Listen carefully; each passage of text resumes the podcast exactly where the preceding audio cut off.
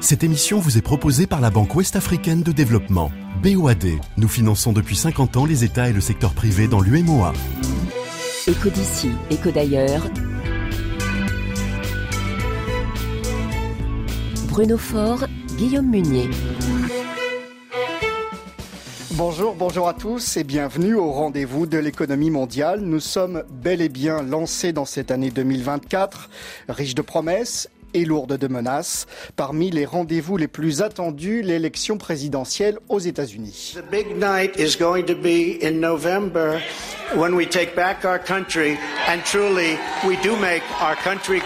Thank you very much everybody. Great honor. Thank you very much. Donald Trump qui espère faire son retour, vainqueur de la première primaire dans l'Iowa. En Argentine, Javier Milei met en place sa politique économique controversée. Il l'a défendu cette semaine au Forum économique mondial à Davos, l'antisocialisme. Heureusement, nous sommes de plus en plus nombreux à oser lever la voix. Car si nous ne combattons pas ces idées de front, le seul destin possible est que nous aurons toujours plus d'États, toujours plus de régulation, plus de socialisme plus de pauvreté, moins de liberté et par conséquent un niveau de vie moins élevé. L'Occident a malheureusement déjà commencé à s'engager dans cette voie. Ne cédez pas à l'avancée de l'État. L'État n'est pas la solution, l'État est le problème. Vous êtes les protagonistes de ce combat et sachez qu'à partir d'aujourd'hui, vous avez l'Argentine comme allié inconditionnel. Merci beaucoup et vive cette foutue liberté. L'État est-il la solution, ce forum de Davos, une édition très particulière dans le contexte géopolitique que l'on connaît. Les patrons broient du noir, nous disait Dominique Bayard en début de semaine dans sa chronique aujourd'hui l'économie sur RFI. Ni les bonnes nouvelles, le reflux de l'inflation, ni les espoirs qui vont avec, la perspective d'une baisse des taux d'intérêt ne suffisent à regonfler leur morale. D'après le sondage effectué en amont du forum sur les risques majeurs, une majorité d'entre eux est pessimiste pour 2024, mais aussi pour les dix ans à venir. À noter que l'an dernier, il restait optimiste pour le moyen terme. Élections et des informations, catastrophes climatiques, guerre, inflation, fracture sociale, intelligence artificielle, ce sont les grandes peurs de 2024. Mais l'économie suit son cours avec ses instruments qui eux-mêmes transforment nos sociétés. C'est le cas de la monnaie, le pouvoir de la monnaie, titre de l'ouvrage dont nous allons parler en détail dans quelques instants et que vient de publier une économiste française de premier plan, maîtresse de conférences à l'université Paris 1 Panthéon-Sorbonne, conseillère scientifique à l'Institut Veblen pour les réformes économiques. Bonjour Isabelle Coupé-Soubéran. Bonjour Bruno les auditeurs d'Éco d'ici, Éco d'ailleurs vous connaissent bien, tout comme notre autre invité du jour. Euh, bonjour Sylvie Matelli. Bonjour. Vous aussi économiste, euh, directrice désormais de l'Institut Jacques Delors. C'est un think tank européen. Jacques Delors, récemment décédé, un homme qui a cru en une Europe économique. Nous reviendrons sur son héritage en toute fin d'émission. Sylvie Matelli, je cite aussi votre dernier ouvrage, écrit avec Asen Slim aux éditions Erol, L'économie tout simplement, mieux comprendre la complexité du monde actuel ce qui nous convient très bien à Éco d'ici, Éco d'ailleurs. Ensemble, nous allons donc tracer euh, dans un second temps quelques perspectives pour cette année à haut risque. Vous pouvez vous aussi commenter cette émission sur nos réseaux sociaux et par exemple sur notre compte Facebook RFI Eco, ECO. Bonne émission à toutes et à tous.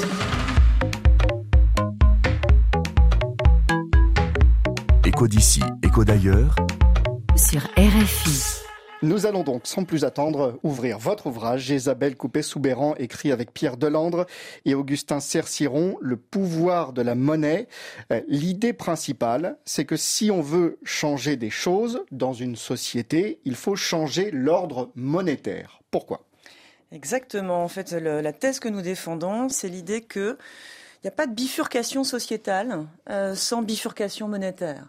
Donc, euh, si on veut des changements profond, et en particulier, bien si on veut une bifurcation écologique et sociale, si c'est cela euh, le projet sociétal euh, que nous voulons dès aujourd'hui et euh, pour demain, eh cela doit passer, en effet, par un changement de, l'ordre monétaire, comme vous le dites. Alors, dans, dans l'ouvrage, pour essayer, si vous voulez, d'illustrer cette idée, on en passe par un chapitre historique. Il y a quatre chapitres dans mhm. l'ouvrage. Donc il y a un premier chapitre assez conceptuel qui définit la monnaie comme une institution qui façonne la société, qui se laisse façonner par la société, mais qui a un énorme pouvoir de structuration de la société. Et il y a un deuxième chapitre qui explore l'histoire longue de la monnaie pour justement montrer qu'en fait, les grandes périodes de l'histoire de l'humanité correspondent chacune à une certaine forme euh, de système monétaire et que le changement monétaire est à chaque fois un levier euh, du changement sociétal. Mmh. Alors, voyez par exemple le, projet agraire et religieux des sociétés palatiales de la haute antiquité en, en Mésopotamie. Eh bien, ce projet-là a eu besoin de créer une unité de compte. Ça, ça a été un grand basculement monétaire parce que avant cela, il y avait des formes de monnaie, mais des formes de monnaie non marchandes euh, qui ne servaient pas du tout à réaliser des échanges, qui ne servaient pas d'étalon non plus euh, dans les échanges, qui simplement servaient à, régler des dettes de vie. Euh, l'unité de compte, donc, elle sert ce projet sociétal, elle va permettre ensuite, et eh bien justement, de développer, de commencer à développer des échanges marchands. Après, eh bien, c'est un projet différent en fait, qui est celui euh, de l'Antiquité. C'est un projet conquérant, marchand euh, dans les sociétés euh, polyades et impériales de l'Antiquité classique. Et dans celle-ci, eh bien, on va avoir besoin en fait d'une monnaie complète avec les fonctions euh, de la monnaie euh, que mmh. l'on connaît euh, aujourd'hui, qui sert à la fois d'unité de compte, c'est-à-dire qui sert à ramener en fait le prix de, de, toutes les marchandises dans un même étalon, qui sert à régler des achats, qui sert aussi à, comme réserve de valeur. Et lorsque émerge un projet capitaliste euh, dans nos sociétés, eh bien, euh, donc là je passe pas mal d'étapes, hein, mais lorsqu'émerge le projet capitaliste dans nos sociétés, eh bien, ce projet capitaliste va avoir besoin d'une autre forme monétaire, va avoir besoin de s'affranchir en fait simplement des monnaies métalliques et va avoir besoin de la monnaie bancaire. La monnaie bancaire, ça a été, si vous voulez, le, le futur d'hier, ça a été euh, le futur du, du 19e siècle où s'installe un véritable véritable capitalisme euh, qui dépasse le capitalisme marchand, d'ailleurs, qui est un, capitalisme industriel. Et ensuite, eh bien, euh, la monnaie bancaire va accompagner le développement euh, du capitalisme et sur la période beaucoup plus contemporaine, elle s'est même déjà transformée pour permettre en fait la mutation de ce capitalisme industriel en un capitalisme financier. Et aujourd'hui, eh la question c'est si on veut en fait non pas si vous voulez sauvegarder ce système-là, comme on l'a fait avec le levier monétaire pendant la gestion des crises euh, financières et sanitaires, mais si on veut le transformer, eh bien, on a besoin d'une transformation monétaire. Donc, ce que vous nous dites, c'est que c'est une construction longue. On va prendre un exemple d'ailleurs tout à l'heure. Ce que vous nous dites aussi, c'est que euh, la création de la monnaie doit évoluer. Les manières de créer de, la monnaie doivent évoluer avec de nouveaux modes d'émission. Jusqu'à présent, c'est plutôt l'apanage des banques. Que faut-il faire? Exactement. Donc la monnaie que nous utilisons, euh, vous et moi, c'est une monnaie en fait qui est créée par les banques également par la Banque centrale pour la monnaie que les banques utilisent entre elles. La monnaie créée par les banques, c'est une monnaie qui est créée à l'occasion des crédits qu'elles accordent. C'est donc une monnaie qui est encastrée en fait dans la dette, d'accord, qui installe une relation de dette.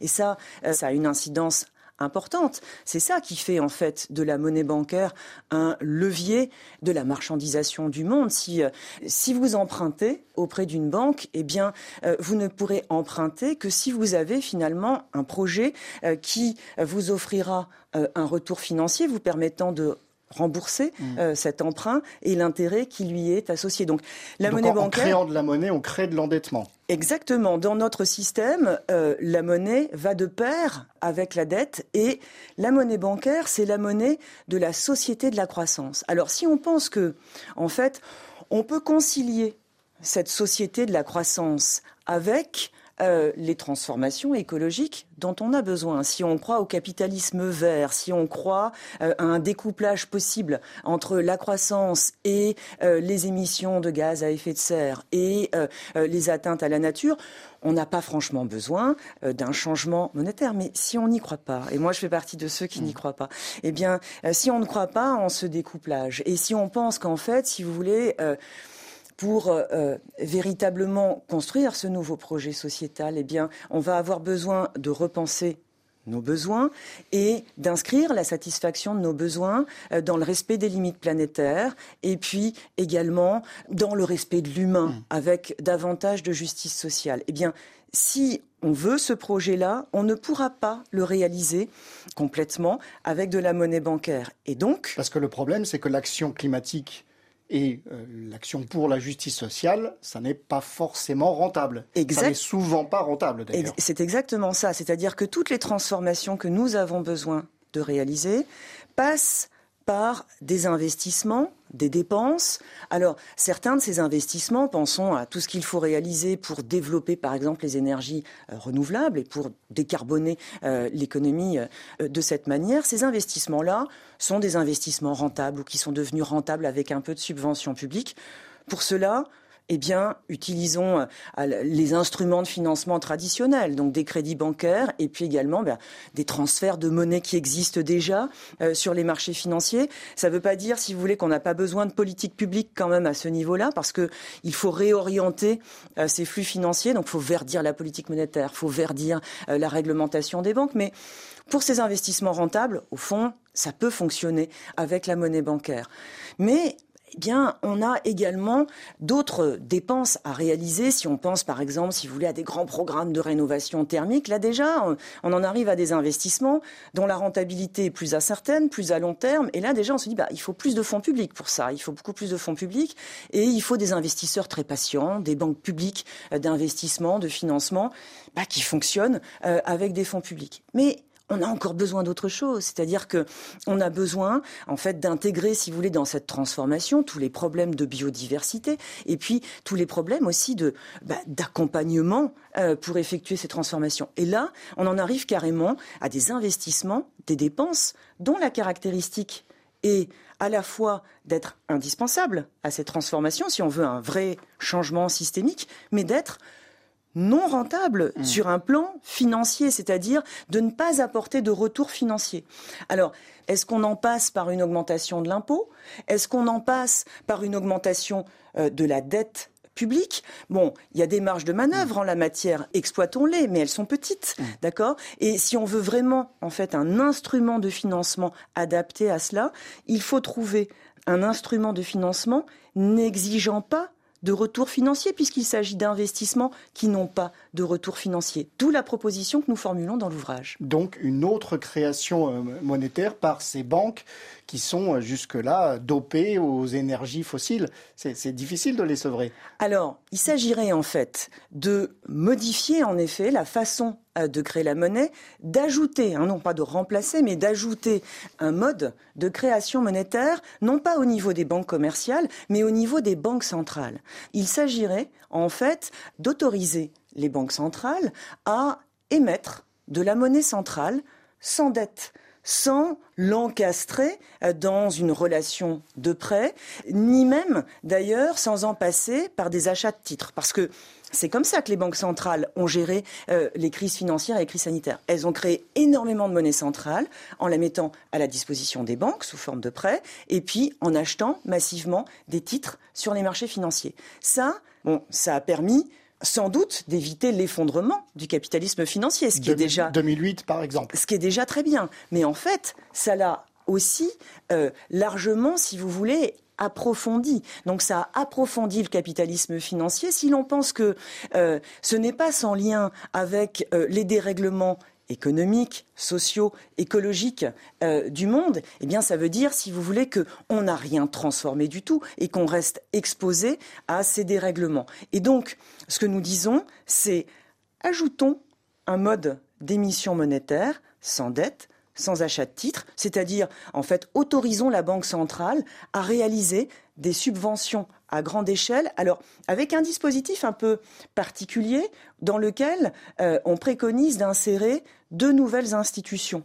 Un institut d'émission, mmh. alors créé soit à côté de la Banque centrale, soit en son sein, euh, selon que on est prêt ou pas à défaire un peu les traités. Si on est prêt à défaire les traités, le traité sur le fonctionnement de l'Union européenne, si on raisonne à ce niveau-là, eh bien, on peut le créer en dehors. Si on n'y est pas prêt, et ben, on, a quand même un peu le souci de rendre la proposition opérationnelle. On peut créer cet institut d'émission à l'intérieur de la Banque centrale pour qu'il lui dise de combien de subventions on a besoin euh, pour réaliser une grande masse d'investissements indispensables, non rentables. Et ainsi, la Banque centrale accepterait, il faut l'espérer, euh, d'écouter l'avis euh, de cet institut d'émission, créerait cette encaisse de monnaie sans dette et l'institut d'émission eh bien transférerait cette encaisse à ce que l'on appelle dans l'ouvrage une caisse de développement durable. Comprenez cela comme une société financière publique dont la mission ne serait pas de faire des prêts, D'accord C'est pas quelque chose de remboursable qu'on crée avec cela, mais serait d'allouer des subventions à tout un ensemble d'acteurs, euh, aussi bien, euh, si vous voulez, des ménages que des entreprises, que des organismes publics, euh, des écoles, des hôpitaux, des universités, euh, par exemple des collectivités locales euh, ayant besoin d'adapter la localité au changement climatique.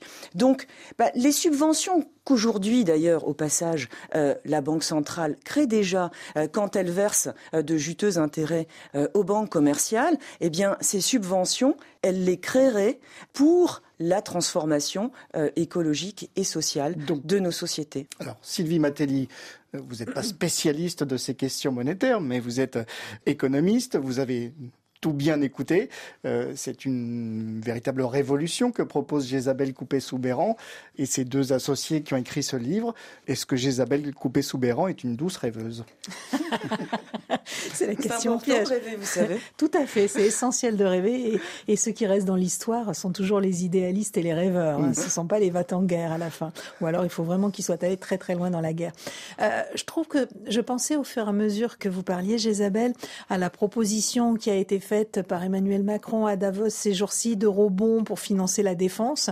Et je me disais qu'au fond, au-delà du le développement durable pouvait englober énormément de sujets. La lutte contre le changement climatique, la lutte contre les inégalités pour le social, mais aussi la question de défense, la question de sécurité.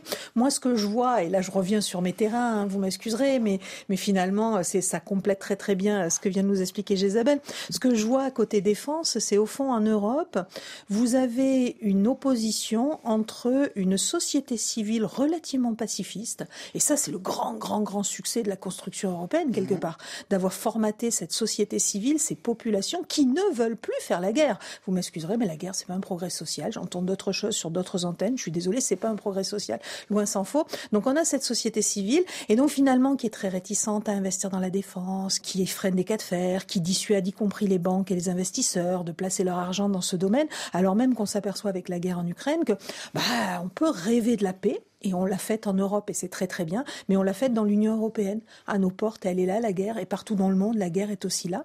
Et quelque part, il faut investir pour se défendre. Et puis pour euh, la paix, elle se construit, et elle se construit paradoxalement aussi avec des armes, et il faut de l'argent pour ça. Et donc voilà, j'avais euh, j'avais cette réflexion, je pensais à cet élément-là. Est-ce que ce, ce, type de d'euros, alors c'est pas des euros bons, hein, c'est mhm. pas des obligations, mais d'euros investissement mhm. euh, pourrait avoir un sens pour tous ces sujets. Ça, ça vous paraît intéressant effectivement de, de, de renouveler notre façon de, bah, de, créer de, la, de la valeur pour des projets ciblés. Bah, ce qui est certain aujourd'hui, et ça c'est pas nouveau, ça fait 20, ça fait 30 ans que c'est dit et que c'est explicité, c'est que le, capitalisme financier tel qu'il est aujourd'hui est un capitalisme de retour sur investissement, et donc c'est un capitalisme de court terme. C'est un capitalisme qui n'investit pas dans l'avenir, et on en voit toutes les conséquences, et je crois qu'aujourd'hui on est carrément au pied du mur. Hum. Un très court commentaire, Isabelle Coupé-Soubéran. Oui, euh, Emmanuel Macron est assez inventif Hein, en, ce moment parce que il a fait à la fin du mois de décembre une tribune dans le Monde euh, dans laquelle il faisait une proposition euh, de taux différenciés euh, pour favoriser les crédits verts et ça pourrait se traduire en fait par des taux différenciés pour les banques au niveau de la banque centrale quand elles se refinancent à la banque centrale. Donc ça c'est un instrument de verdissement de la politique monétaire très intéressant pour réorienter les flux financiers privés et les eurobonds effectivement cette proposition qui réémerge d'emprunts mutuels euh, d'emprunt en commun au niveau européen, ça donnerait des marges de manœuvre budgétaires euh, supplémentaires, mais ça reste de la dette. Et donc, pour les rembourser, eh bien, il faudra de la croissance. Et c'est un petit peu, si vous voulez, quand même le serpent qui se mord la queue. C'est-à-dire que si on reste dans un objectif de croissance, dans un objectif d'accumulation, eh bien, je crois qu'en fait, on produira toujours les mêmes dérèglements économiques, sociaux et surtout écologiques. Les économistes Isabelle Coupé-Soubéran et Sylvie Matelli sont les invités d'Éco d'ici, Éco d'ailleurs. On continue à parler de monnaie la monnaie, qui est euh, le fruit, on l'a dit, d'une construction, d'une longue évolution.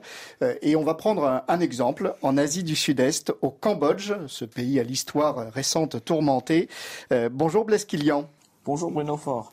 Vous dirigez euh, le musée de l'économie et de la monnaie de Phnom Penh. Euh, en quelques mots, qu'est-ce qu'on y trouve? Tout à fait. Alors le, le Sosoro Museum, le musée Sosoro, qui a été créé par la Banque nationale du Cambodge, c'est un lieu où on raconte 2000 euh, ans d'histoire du Cambodge à travers l'angle économique et monétaire, et où on veut surtout mettre en avant l'interconnexion étroite qui existe entre les changements politiques, les changements de société, les choix économiques et les politiques monétaires. Alors ça, rejoint ce qu'on a dit il y a quelques minutes. ce système monétaire euh, cambodgien qui a mis très longtemps pour se mettre en place avec de nombreux soubresauts. Alors le Cambodge en effet a une histoire monétaire euh, particulière parce qu'on a eu des périodes euh, avec de la monnaie, sans monnaie, des périodes d'union monétaire régionale, des périodes où les monnaies d'autres pays ont, pénétré le territoire national. C'est encore le cas aujourd'hui avec la dollarisation. Et on a eu deux temps forts dans l'histoire du pays où curieusement pendant la période la plus glorieuse, la période d'encore, la monnaie a totalement disparu et les historiens ne l'expliquent pas complètement. Et une deuxième fois en 1975, lorsque les Khmers rouges ont pris le pouvoir et que leur idéal révolutionnaire les a poussés à également supprimer non seulement les marchés, mais aussi la monnaie euh, qui n'a été recréée qu'en 1980. Donc effectivement, la, monnaie cambodgienne, euh, elle s'est construite dans un contexte particulier, souvent difficile. Elle s'est faite souvent face à l'adversité. Hum. Ce, ce RIL cambodgien, c'est le nom de la monnaie nationale qui est aujourd'hui un motif de fierté pour le pays et un symbole de sa souveraineté. C'est un motif de fierté, c'est un symbole de souveraineté, puisqu'il a été créé au lendemain de l'indépendance par, le roi Sihanouk, qui, a obtenu l'indépendance, créé la Banque nationale, créé la monnaie nationale. Et puis c'est aussi une monnaie qui a eu une, vie particulière, puisqu'il est d'une certaine manière euh, mort une fois en 1975 avant d'être ressuscité en 1980 par le régime qui a succédé au régime des Khmers rouges. Et donc c'est vraiment un symbole de la nation, de la souveraineté, de la résilience de ce pays euh, face à toutes les crises qu'il a traversées. Et aujourd'hui, maintenant, euh, toutes ces crises sont très loin. dans, les deux dernières décennies de très forte croissance euh, qu'on a connues, euh, c'est aussi de nouveau le symbole de la souveraineté, puisque dans cette économie dollarisée, le riel continue d'exister. Hum. Euh, reste que le Cambodge aujourd'hui a encore besoin de dollars. On utilise beaucoup le, dollar pour effectuer des paiements. Les devises étrangères sont très prisées dans votre pays. Alors, euh, l'économie est dollarisée depuis 1991 et curieusement, c'est une externalité, c'est une conséquence inattendue de l'intervention des Nations Unies au Cambodge en 1991. Ça n'a jamais été une décision, mais c'est arrivé, c'est comme ça. La dollarisation a, joué son rôle pour assurer les investisseurs, pour éliminer le risque de change. Mais aujourd'hui, dans, dans un contexte de très forte croissance, et aussi dans un contexte où il a fallu faire face à de nouvelles crises comme celle du Covid, on comprend la nécessité non seulement de maintenir, mais d'encourager de plus en plus l'utilisation de la monnaie nationale. Donc la Banque nationale euh, euh, a de, nombreuses initiatives pour faire prendre conscience de l'importance de la monnaie nationale, pour accroître l'utilisation du, du RIL, et non pas pour dédollariser du jour au lendemain, parce qu'on sait bien que c'est très psychologique, tout ça c'est une affaire de confiance, mais pour petit à petit encourager les agents économiques à augmenter les transactions en monnaie nationale, et ça se fait aussi beaucoup via les, les outils de paiement numérique, puisqu'au Cambodge, on a, on a cette, cette, progression très intéressante avec les outils de paiement numérique, avec les paiements par QR code, avec les, les paiements numériques transfrontaliers, qui permettent d'encourager euh, euh, l'utilisation euh, de la monnaie nationale. Et c'est effectivement de nouveau un exercice de souveraineté et d'efficacité, puisque la dollarisation limite la capacité du Cambodge à utiliser pleinement les outils de la politique monétaire. Et c'est aussi pourquoi, progressivement, il faut encourager l'utilisation du riel. Merci Blaise Kilian. Merci infiniment Bruno Fort.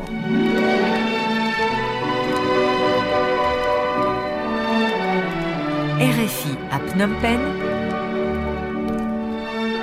88.5 FM.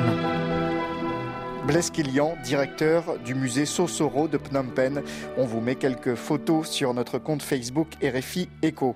Sylvie Matelli, euh, de ce qu'on entend euh, là au Cambodge, de cet exemple, la monnaie, c'est de la politique. La monnaie, c'est plus que jamais un symbole de souveraineté dans pas mal de pays. Alors c'est à la fois un symbole de souveraineté, mais c'est aussi un, moyen d'échange indispensable dans un monde devenu global.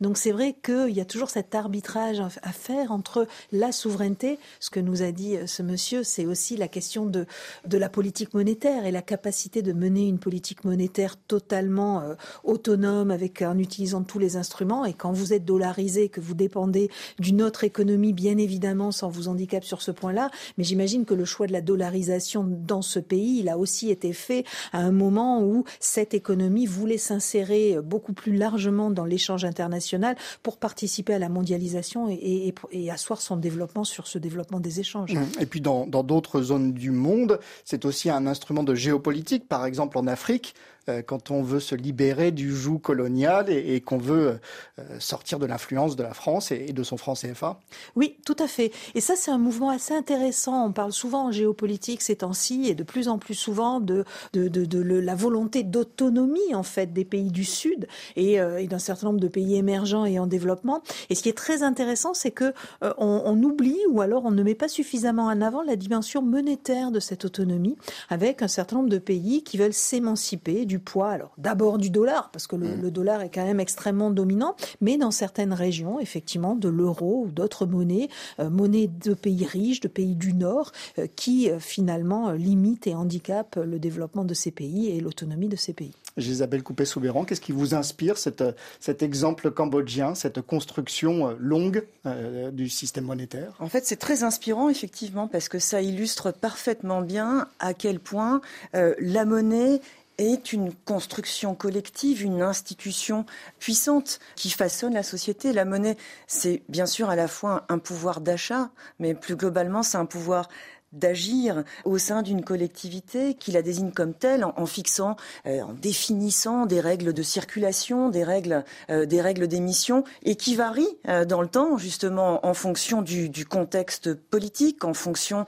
des valeurs qui sont celles de, de la société en question. Et je trouve que ça fait voir, si vous voulez, à quel point la monnaie est une sorte de miroir dans lequel la société se reflète et doit se reconnaître.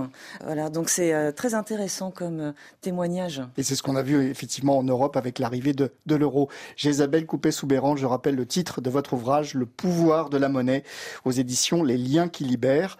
Courte pause musicale dans Éco d'ici, Éco d'ailleurs. On se retrouve dans un instant avec Jésabelle Coupé-Soubéran et Sylvie Matelli pour parler de cette année économique 2024, juste après Alain Souchon, Parachute doré. adieu mégaphone, adieu calico. Adieu représentant syndicaux. À moi le soleil et le calypso. La nana, la noix de coco.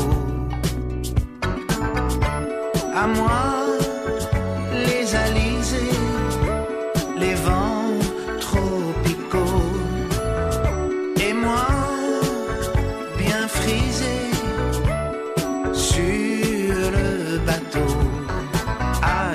les traders, adieu jogging, les briefings à l'heure. Breitling,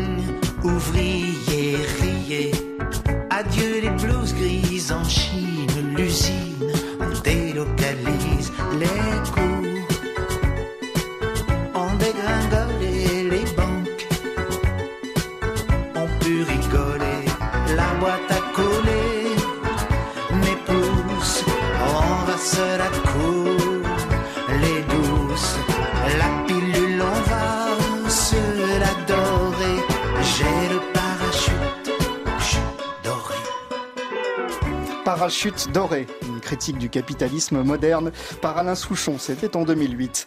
Jésabelle Coupé-Soubéran et Sylvie Matelli sont dans le studio d'Éco d'ici, Éco d'ailleurs, pour débattre de l'économie d'aujourd'hui et de demain. On va essayer de faire un tour des principaux enjeux du moment.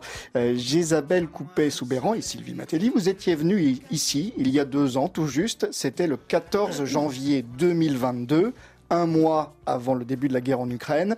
On était encore dans le Covid avec ses conséquences, l'inflation, la hausse des taux d'intérêt. On craignait une crise financière majeure. Euh, le titre de l'émission à l'époque, c'était Économie mondiale, faut-il craindre le scénario du pire? Deux ans après, euh, force est de constater que la crise financière n'a pas eu lieu ou n'a pas vraiment eu lieu, Isabelle Coupé-Soubéran Ou elle n'a pas encore eu lieu. Ah. Euh, c'est-à-dire que là, on est... Merci de nous rassurer. non, mais on est effectivement, si vous voulez, dans une, euh, dans une phase où l'inflation a commencé à décélérer après avoir euh, beaucoup, beaucoup augmenté. Les banques centrales ont réagi euh, à l'augmentation euh, par des augmentations de taux d'intérêt qui pouvaient, à ce moment-là, en effet, nous faire craindre en fait une explosion financière parce que lorsque les taux d'intérêt remontent, eh bien, la valeur des titres chute. Et euh, si euh, l'augmentation s'était euh, poursuivie au même rythme, c'est-à-dire à un rythme rapide, eh bien la chute des prix d'actifs aurait pu être extrêmement forte et brutale. Là, les bulles se sont un peu dégonflées. Mhm. Euh, bon, il y a eu quand même, si vous voulez, on a arrondi, on va dire. Le... Oui, pour le pour le moment. Après, bon, est-ce qu'on est, euh, face à un scénario véritablement de stabilisation de l'inflation au niveau souhaité par la plupart des grandes banques centrales, c'est-à-dire à un niveau qui se stabiliserait euh, autour de 2%, ou bien est-ce qu'on est plutôt et moi, j'adhère plutôt à ce second scénario dans une phase de volatilité des prix. C'est-à-dire que là, en effet, eh bien, l'inflation décélère, mais ça ne veut pas dire, en fait, que d'ici quelques mois, euh, les prix de l'énergie vont pas de nouveau euh, se remettre à augmenter, que euh, les prix des produits agricoles et donc des produits alimentaires ne vont pas se mettre non plus à réaugmenter parce que tout ça, en fait, puise à des facteurs beaucoup plus structurels qui ont trait à notre dépendance aux énergies fossiles trop importante et au fait que la transition énergétique n'est pas suffisante. Et également, euh, ça a trait au dérèglement climatique et au fait que la transition écologique n'est pas suffisante elle non plus. Donc je pense que tant qu'on ne s'est pas attaqué et il n'aura peut-être pas lieu, en tout cas, Exactement. Pas, dans l'immédiat. Sylvie Matelli, l'inflation n'est pas un problème résolu. Les banques centrales ont plutôt fait le boulot, mais l'inflation n'est pas un problème résolu. Absolument pas. Et je pense que c'est quelque chose qu'on vous disait déjà toutes les deux en 2022. C'est-à-dire que l'inflation, elle était structurelle. À l'époque, vous vous souvenez, notre ministre de l'économie nous expliquait que dans trois mois, c'était terminé, ça irait mieux. Et puis trois mois plus tard, on nous réexpliquait la même chose. Et on avait expliqué que pour toutes les raisons euh, qui viennent d'être citées par Jésabelle, mais d'autres également, parce que on a été ces 30 dernières années dans un monde, dans une mondialisation euh, qui permettait, par différents phénomènes, dont l'essor de la Chine et l'émergence d'un certain nombre de pays, qui permettait la baisse des prix. C'était une mondialisation pour le consommateur en réalité. Je crois qu'on est sorti de cette période et on y est sorti par la force des choses, par le retour des facteurs géopolitiques, par euh, également la nécessité de lutter contre le changement climatique et donc d'avoir de, des produits mieux disants sur le plan euh, environnemental et mieux disants, bien ça veut dire avec aussi euh, soit une taxation sur les, pollutions qui viendra inévitablement, soit l'acceptation par le consommateur de payer plus cher, mais de payer plus cher un produit qui est euh, plus respectueux de l'environnement. Et puis euh, des tas d'autres facteurs qui font que bah, la dimension sociale, si vous voulez augmenter les salaires, si vous voulez améliorer la situation des services publics, que ce soit l'hôpital, l'éducation, etc., bah, ça veut dire que voilà, il faut accepter de payer le, le, juste prix pour chaque chose. Et je crois que ce moment-là va générer de l'inflation. Et puis ajouter à ça tous ces facteurs de déstabilisation auxquels faisait référence Jézabel, que ce soit les guerres, que ce soit les conflits, qui sectoriellement vont forcément peser sur les prix. On, va y revenir. Euh, les conséquences sociales, il y a une constante en effet, c'est que les inégalités se, se, creusent sur la planète. Elles ont été euh, dénoncées encore une fois à Davos par les ONG comme Oxfam. On écoute brièvement son directeur général. Depuis 2020, les milliardaires ont augmenté leur richesse de plus de 3 000 milliards de dollars, alors que 800 millions de personnes s'endorment le ventre vide, des personnes dont les revenus n'ont pas augmenté avec l'inflation. Au cours de la prochaine décennie, Oxfam prédit qu'il y aura un trillionnaire alors que ça prendra 200 à 250 ans pour mettre fin à la pauvreté. Voilà le niveau d'inégalité que nous observons. Les marges des multinationales qui s'envolent, euh, Apple, Microsoft, euh, Saudi Aramco, LVMH, euh, et ce sont les riches, Isabelle Coupé-Soubéran, qui émettent le plus de CO2. Oui. Ce n'est pas très encourageant. Oui, tout à fait. Donc, bah, c'est à eux en priorité qu'il faut demander des efforts. Hein. Tout le monde doit en faire, mais effectivement, les efforts doivent venir en priorité de ceux qui contribuent le plus au dérèglement du système. Mais je voudrais revenir sur, euh, au fond, sur le creusement des inégalités et faire le lien avec la gestion euh, des crises financières et sanitaires qui se sont succédées. On a dit tout à l'heure que euh, les banques centrales, en fait, avaient massivement utilisé le levier monétaire euh, pour gérer ces crises. mais précisément, ça a permis d'éviter l'effondrement du capitalisme financier, mais ça l'a approfondi et cet approfondissement, il s'est reflété dans des augmentations énorme euh, des patrimoines financiers, euh, des patrimoines immobiliers.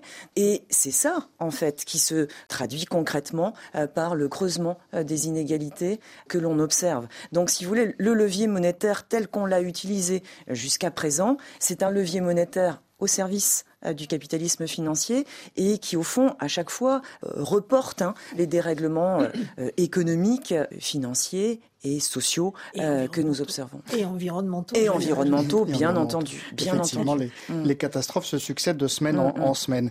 Euh, et puis, d'autres éléments qui se sont ajoutés, ces tensions géopolitiques exacerbées.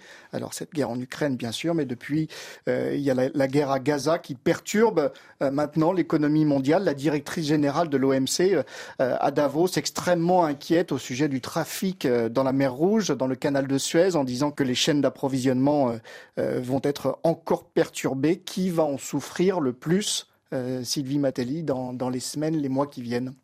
Alors, qui vont en souffrir le plus Bien évidemment, ce sont les pays qui dépendent le plus de, ces approvisionnements. Donc, on pourrait dire, ben, comme pendant le Covid, en fait, hein, on est un hmm. petit peu dans la même, dans la même dynamique. Euh, Asie, Europe, ces, ces, économies extrêmement ouvertes, extrêmement globalisées, dont les chaînes d'approvisionnement et les chaînes de valeur vont être déstabilisées par cela. Mais au-delà de ça, euh, l'ensemble de l'économie mondiale va en souffrir parce que on voit bien les effets rebonds de tout événement. Vous avez une première ligne de conséquences et puis ça crée une deuxième ligne de conséquences et ainsi de suite. Et ça euh, déstabilise durablement l'économie mondiale. Euh, rajouter à ça tous les facteurs structurels dont on parlait tout à l'heure, le changement climatique, la question sociale, il est clair que, et puis euh, cette année 2024 qui est une année d'élection, la moitié de la planète va aller voter, c'est clair qu'on est dans une année extrêmement incertaine et une année probablement à, rebondissement et, à crise. Je ne veux pas démoraliser tout le monde parce que les bonnes surprises viennent parfois des, des pires périodes, mais c'est une année charnière. Alors avant de parler de ces enjeux politico-économiques, euh, avec cette année d'élection, je voudrais que l'on aille en Chine. Autre sujet d'inquiétude pour l'économie mondiale, cette croissance chinoise qui s'affaiblit, on va le dire comme ça. Stéphane Lagarde est notre correspondant à Pékin. Pour la Chine, 5,2% de croissance est une contre-performance. Après trois ans de frontières fermées, pendant la pandémie, en 2022, la deuxième économie du monde a mis les bouchées doubles pour repartir.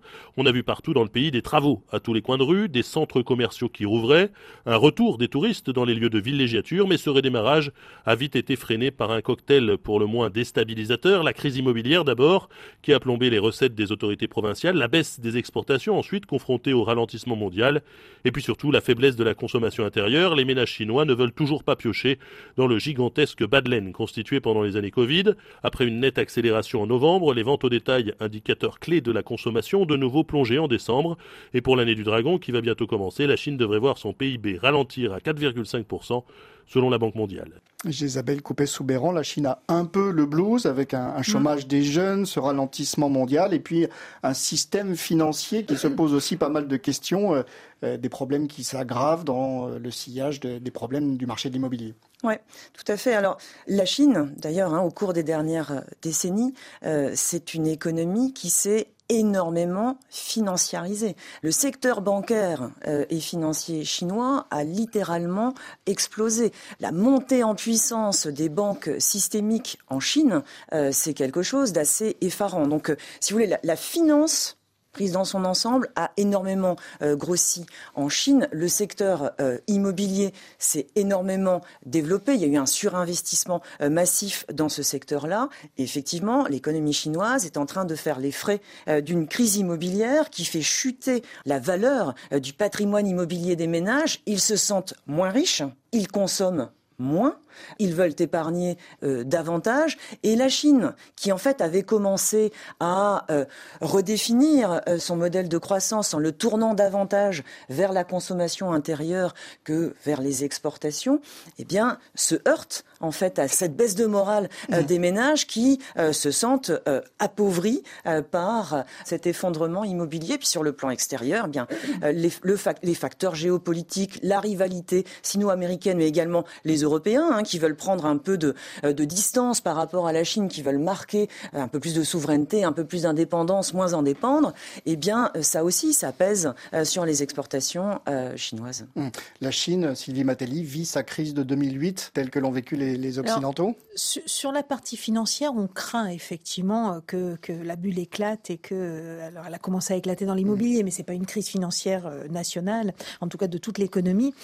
c'est le scénario 2008, on a parlé d'un moment Lehman euh, en Chine. Euh, quand on regarde la croissance économique de la Chine à 5%, on pourrait se dire bah, c'est pas si mal. Nous, on en rêverait en Europe. En fait, on est euh, dans une économie qui, pour des tas de raisons, a besoin d'une croissance extrêmement forte.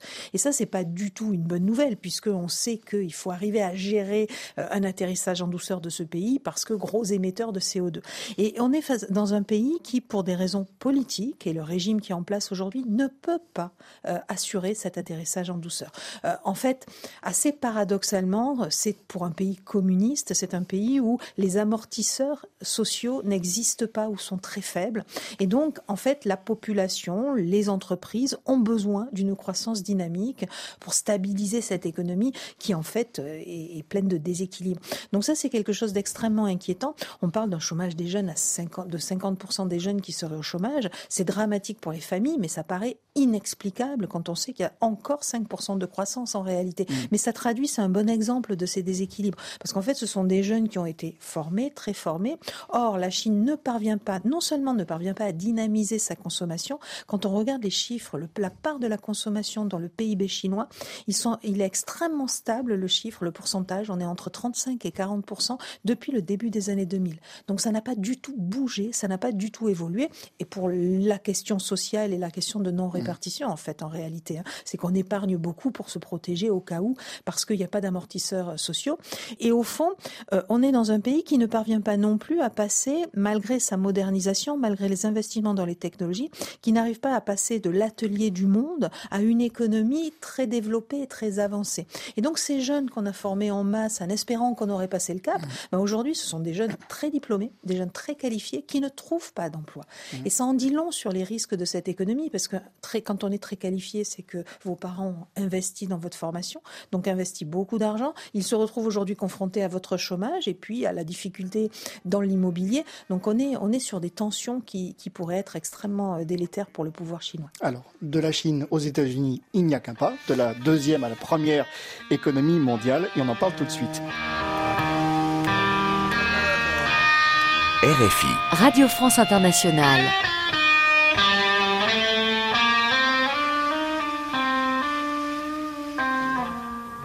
On l'a dit tout à l'heure, nous sommes dans une année d'élections majeures les élections euh, européennes au mois de juin et puis la présidentielle américaine euh, au mois de novembre. Le retour potentiel de Donald Trump que l'on a entendu euh, tout à l'heure. Certains craignent le retour d'un populisme économique avec des mesures imaginées pour l'instant, imposer une taxe de 10% sur les importations et, mettre fin à la clause de la nation la, plus favorisée, cette clause qui a été accordée à la Chine pour développer le commerce bilatéral. Qu'en pensez, Sylvie Matelli moi, je dirais pas l'élection potentielle de Donald Trump. Je dirais à ce jour, on peut dire l'élection probable de mmh. Donald Trump en novembre. On s'oriente quand même vers ce scénario-là. Et effectivement, quand vous regardez euh, la situation économique, mais aussi politique et géopolitique dans laquelle nous sommes aujourd'hui, il y a énormément de facteurs qui sont des conséquences des choix qui ont été faits sous l'administration Trump. C'est quand même lui qui, en 2018, initie sa guerre commerciale. Alors on dit souvent sa guerre commerciale à la Chine. Je vous rappelle qu'il avait commencé à attaquer euh, euh, les Canadiens et les Mexicains et il a obtenu une réforme de l'ALENA à l'époque, hein, au profit des États-Unis. Euh, il s'en est ensuite pris aux, Européens et à l'acier européen. Il a taxé un certain nombre de produits européens. Je crois qu'il y avait l'acier, l'aluminium, etc. Avant finalement de se rendre compte que la Chine était peut-être aussi aussi un fauteur de troubles et de s'en prendre à la Chine. Et ça a eu énormément de conséquences sur l'économie mondiale parce qu'on a commencé, c'est à ce moment-là, et c'est même avant le Covid, c'est fin 2019 qu'on voit vraiment commencer à, à frémir l'inflation. Et on peut dire que cette inflation, elle est venue de toutes ces incertitudes qui avaient été créées par une politique économique qui paraissait totalement hors sujet, décalé, et en tout cas qui, paraissait d'un autre temps en réalité. Mmh. Isabelle Coupé-Soubéran sur, sur ce retour promis de, Donald Trump. Ce serait pas très étonnant. Certains l'espèrent, hein, faut, faut, pas non plus. Euh, non, ce serait pas très étonnant. Je crois qu'un monde en polycrise, euh, comme celui dans lequel nous, nous vivons, qu'on ne parvient pas à démêler ce contexte accouche euh, de ce populisme. Alors, euh, vous mentionniez euh, le risque protectionniste de Donald Trump. J'ai envie de vous dire, à ce niveau-là, au fond, le monde va entrer dans une nouvelle ère protectionniste dans les différents blocs hein, qui sont en train vraiment de se constituer, précisément parce que ces blocs-là cherchent à devenir de plus en plus indépendants, cherchent à reconstruire une souveraineté industrielle. Regardez en Europe, et c'était un, des messages hein, d'ailleurs de, d'Emmanuel Macron à, Davos.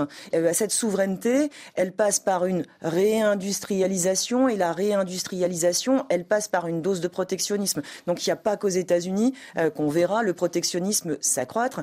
Juste deux points. L'élection de Donald Trump, ce serait un énorme risque au niveau écologique parce que euh, en fait le dérèglement climatique eh bien euh, il n'y croit pas d'accord c'est un climato-sceptique mhm. et ce serait aussi un énorme risque au niveau de la stabilité financière mondiale parce que euh, son leitmotiv hein, c'est quand même la déréglementation à tous les niveaux et en particulier au niveau financier. Alors on va rester sur ce continent américain et continue à parler de populisme avec l'Argentine de Javier Milei, ultra-libéral, euh, assumé, pas mal de mesures chocs euh, depuis son élection, dont une dévaluation de, plus de 50% du peso. Euh, on privatise, on, on, supprime des normes, et ces mesures provoquent énormément de critiques à l'intérieur du pays. bonjour Théo Conscience. Bonjour Bruno, bonjour à tous. Vous êtes notre correspondant à Buenos Aires. quelle forme est-ce que ça prend? Eh bien, face à l'avalanche de réformes ultralibérales déclenchées par Javier Milei depuis le 10 décembre, la résistance s'organise principalement sur trois fronts. Dans la rue, d'abord, depuis les cacerolazos, les concerts de casseroles spontanés déclenchés dans tout le pays par l'annonce du décret de dérégulation massive de l'économie le 20 décembre dernier, des mobilisations sectorielles ont lieu plusieurs fois par semaine à Buenos Aires. Mercredi 24 janvier, une mobilisation de grande ampleur est prévue dans le cadre de la grève nationale à laquelle les principaux syndicats ont appelé, à peine un mois et demi après l'arrivée au pouvoir du nouveau président, ce qui est du vu en Argentine. Au Parlement, alors que la loi dite Omnibus, vaste train de réforme voulu par Javier Milei, est actuellement examinée en commission, des dizaines d'acteurs de la société civile, d'universitaires et des représentants des différentes corporations défilent depuis trois jours pour exprimer dans leur immense majorité leur opposition au texte. L'objectif de la grève du 24 janvier est d'ailleurs aussi de faire pression sur les députés pour qu'ils rejettent en bloc le projet de loi et le décret. Sur le terrain judiciaire enfin, Plusieurs recours en inconstitutionnalité ont été déposés contre le méga décret du 20 décembre. La justice a pour l'instant donné suite à deux d'entre eux, en suspendant notamment provisoirement les dispositions du chapitre travail du décret. Merci Théo Conscience. Face au populisme économique, Sylvie Matelli, euh, parfois la société euh, essaie de réguler euh, cela, les contre-pouvoirs aussi, le pouvoir judiciaire par exemple, comme ici en Argentine dans les pays où c'est possible, en mm. réalité.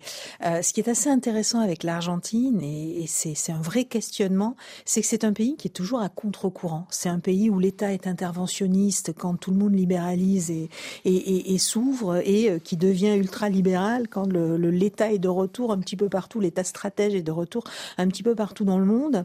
Un deuxième élément de, de questionnement pour l'économiste que je suis, c'est comment ces populistes, et on parlait de Donald Trump, et on pourrait euh, citer euh, Bolsonaro également au Brésil, comment ces populistes surfent sur la détresse d'une classe moyenne, d'une classe ouvrière qui a été précarisée euh, et, qui s'est paupérisée ces 30 dernières années avec la désindustrialisation dans un certain nombre de pays et au profit d'autres pays. Et en même temps, ont des politiques qui sont totalement contraires à l'intérêt de ces classes-là.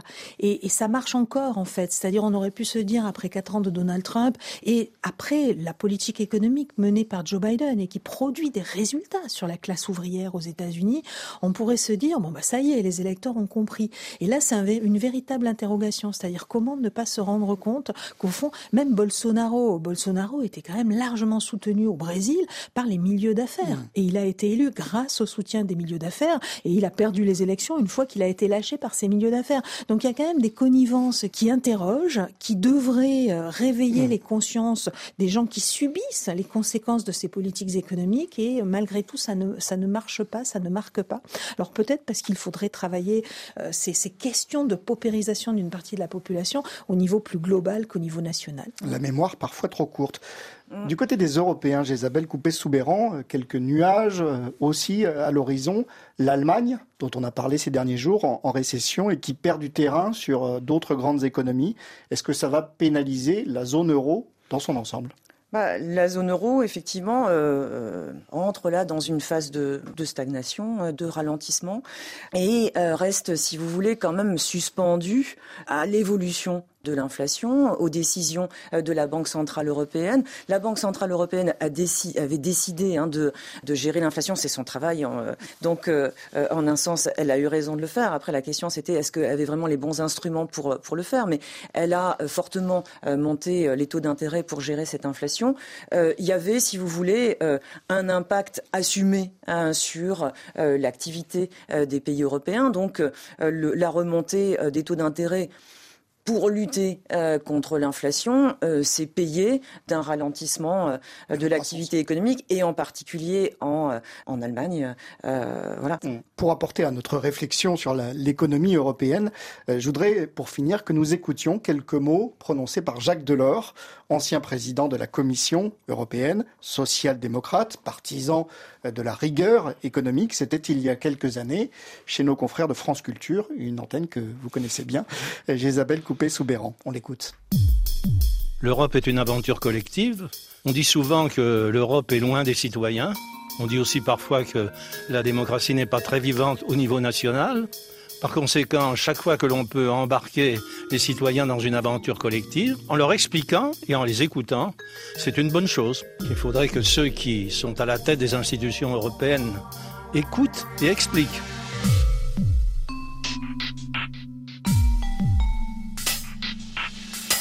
Les Allemands et les Hollandais, par exemple, n'auraient pas accepté de faire l'euro s'ils avaient été engagés à la solidarité totale avec les autres pays, même s'ils font des bêtises. J'avais dit, il faut un équilibre entre le monétaire et l'économique. Il faut, à côté du pacte de stabilité, qui est un pacte pour contrôler les déficits budgétaires, il faut un pacte de coordination des politiques économiques. Or, on ne l'a pas fait. La rigueur, c'est une attitude constante, une inspiration constante pour les États. La rigueur, il faut l'appliquer.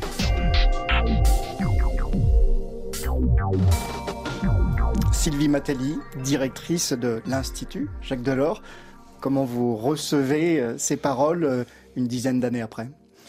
Et dans le contexte d'aujourd'hui. Et dans le contexte d'aujourd'hui, tout à fait. Alors Jacques Delors, c'est le père, tout le monde le sait, un père du marché unique européen, père euh, également de, l'euro.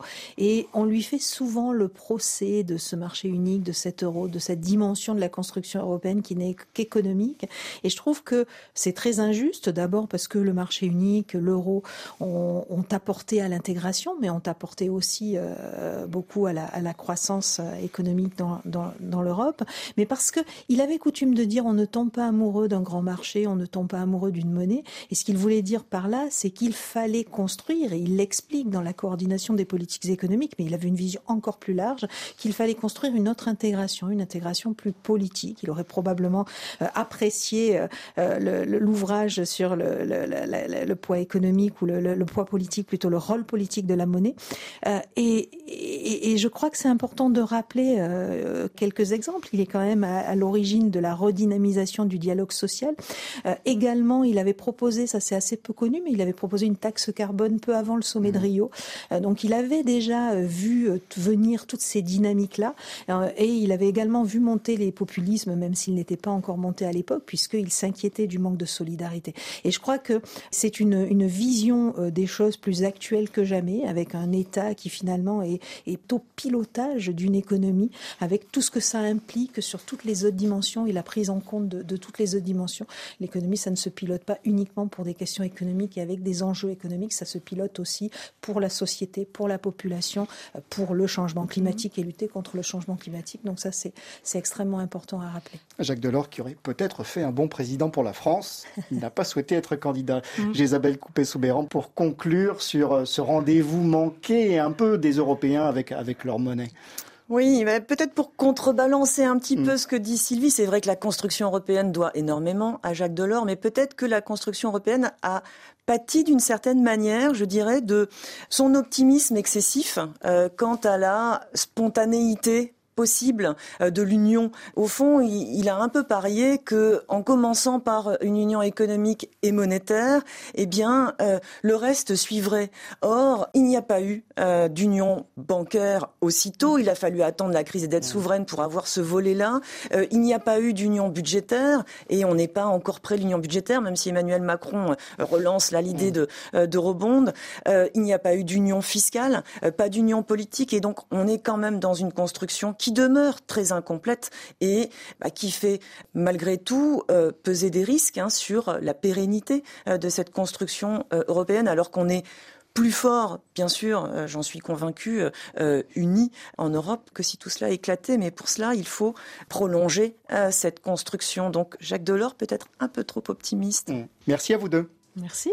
Merci. Jésabelle Coupé-Soubéran, je rappelle votre ouvrage, Le pouvoir de la monnaie, transformons la monnaie pour transformer la société, aux éditions Les liens qui libèrent, avec Pierre Delandre et Augustin Cerciron et Sylvie Matelli, l'économie tout simplement, mieux comprendre la complexité du monde, aux éditions Erol. Merci à Guillaume Munier, notre réalisateur. Écrivez-nous, commentez, partagez sur notre page Facebook RFI Echo. À la semaine prochaine, on parlera justement industrie ou réindustrialisation de la France. Sur ce, bonne journée, bonne soirée, portez-vous bien. Cette émission vous a été proposée par la Banque Ouest-Africaine de Développement, BOAD. Nous finançons depuis 50 ans les États et le secteur privé dans l'UMOA.